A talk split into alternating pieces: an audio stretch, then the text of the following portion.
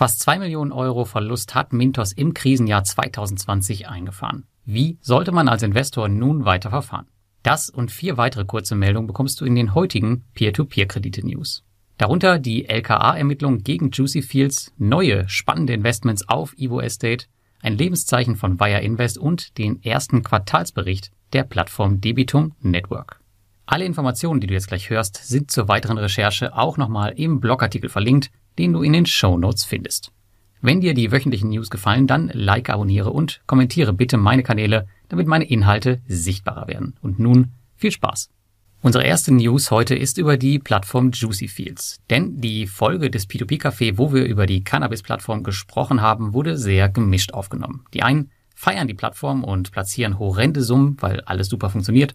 Für die anderen scheint klar zu sein, dass es sich hierbei um einen Scam handelt. Wir haben versucht, verschiedene Positionen zu beleuchten, um zu zeigen, wie sicher so ein Investment am Ende denn sein kann. In der letzten Woche tauchten nun Berichte in Telegram auf, nach denen wohl schon das LKA, also das Landeskriminalamt, gegen Juicy Fields ermittelt. Laut einem Telefonat eines Investors mit dem LKA ist es für diese relativ wahrscheinlich, dass es sich wohl um einen Scam handelt. Ich bin sehr gespannt, wie diese Geschichte weitergeht. Ich selbst werde hier auch weiterhin auf gar keinen Fall auch nur einen Cent investieren. In unserer zweiten News geht es um spannende neue Investments auf Evo Estate, denn das ist mittlerweile eine meiner bevorzugten Immobilienplattformen geworden. Jedoch gibt es hier auch zunehmend Projekte aus anderen alternativen Sparten, wie zum Beispiel von Heavy Finance oder nun auch ganz neu Debt Profilers. Hierbei geht es um ein neues Konzept, wobei Crowdfunding mit Schuldeneintreibung kombiniert wird. Bestehende Schulden werden hierbei bis zu 80 Prozent abgezinst und in Darlehen mit erstrangiger Besicherung auf die Forderungsrechte verpackt. Die zur Finanzierung stehenden Schulden können wahrscheinlich in der Regel in sechs bis neun Monaten eingetrieben werden. Das klingt erstmal ein bisschen kompliziert, aber zugleich auch ziemlich spannend, denn eines der Projekte, welches bereits finanziert wurde, kommt vom Zahlungsdienstleister Paysera, einem der bekanntesten Zahlungsinstitute in Litauen. Mit aktuell 12% Zinsen per annum sind die Projekte durchaus sehr attraktiv. Du kannst auf Debt Profilers auch selbst investieren, ohne Evo Estate als Marktplatz dazwischen. Was mir im Zuge der Recherche dieser News noch aufgefallen ist, als Partner bei Debt Profilers ist Ricanus aufgeführt. Schaut man auf die Website von Ricanus, wird man sehen, dass diese Crowdfunding-Plattform entwickelt. Neben Debt Profilers auch Evo Estate und InRento. Wie immer hängt also im Baltikum mal wieder alles ein bisschen zusammen. News Nummer drei kommt von der Plattform Wire Invest, denn die läuft als Plattform nach wie vor wunderbar, auch wenn die IT immer noch extrem langsam ist. Jedoch hört man so gut wie nichts von der Peer-to-Peer-Plattform. Zuletzt gab es aber mal wieder einen Newsletter. Hierbei geht man auf die aktuelle Pandemiesituation ein und hebt den konservativen Weg der Plattform hervor, weshalb es auch manchmal zu Cash-Track kommen kann. Ebenso wie Bondora scheint man bei Wire Invest vorsichtig zu sein, was wohl auch mit ein Grund für das zuletzt stagnierende Kreditvolumen war. Man berichtet nun jedoch, dass man seit Mai die Kreditvergaben in allen Ländern wieder erhöht habe und man zum Vorkrisenniveau zurückgekehrt ist. Über 7 Millionen Euro vergab man im Mai, was dem höchsten Wert seit Januar 2020 entspricht.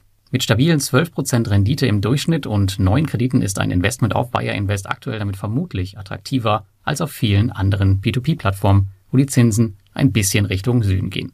Auch ich selbst bin schon seit Jahren zufriedener Anleger dort. Und nun kommen wir zu Mintos, denn die haben in der letzten Woche ihren Geschäftsbericht für 2020 veröffentlicht.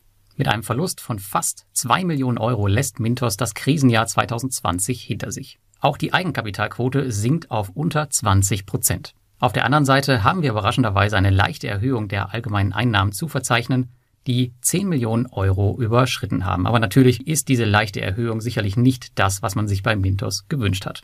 Trotz der Krise fanden weitere 128.000 neue Investoren zu Mintos und man schloss das Jahr mit einer Investorenanzahl von circa 360.000 Investoren ab. Mittlerweile ist man bereits bei weit über 400.000. Und das obwohl auf der anderen Seite das Kreditportfolio geschrumpft ist. Das Jahr 2020 war ein Ausnahmejahr und man sollte hier nicht versuchen, allzu viel hineininterpretieren zu wollen.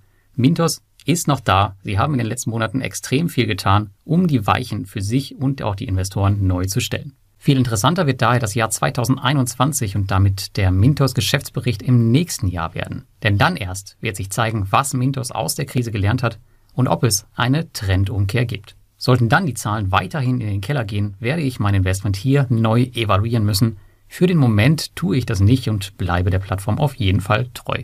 Ohnehin, und damit kommen wir gleich zur fünften News dieser Woche, bin ich der Meinung, dass man den Zahlen der Geschäftsberichte nicht allzu viel Wert beimessen sollte, sind sie doch immer nur ein Blick in die Vergangenheit. Natürlich kann man einen Trend über die Jahre sehen, aber das war es auch schon.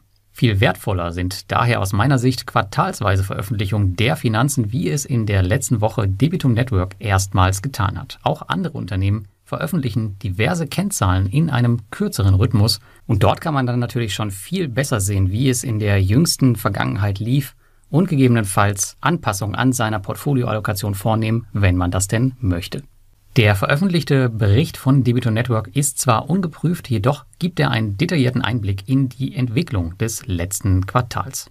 Auch sie erwirtschafteten in dieser Zeit einen Verlust. Viel interessanter sind hier jedoch die Zeilen zur IBF-Lizenz. Man erwartet einen Erhalt hier in Quartal 3 2021, wobei man diesen auch schon mal in Quartal 1 erwartet hat. Zudem soll es ein neues Produkt geben, was sich ähnlich anhört wie die Forward Flows von Mintos. Bin mal gespannt, was dort kommt.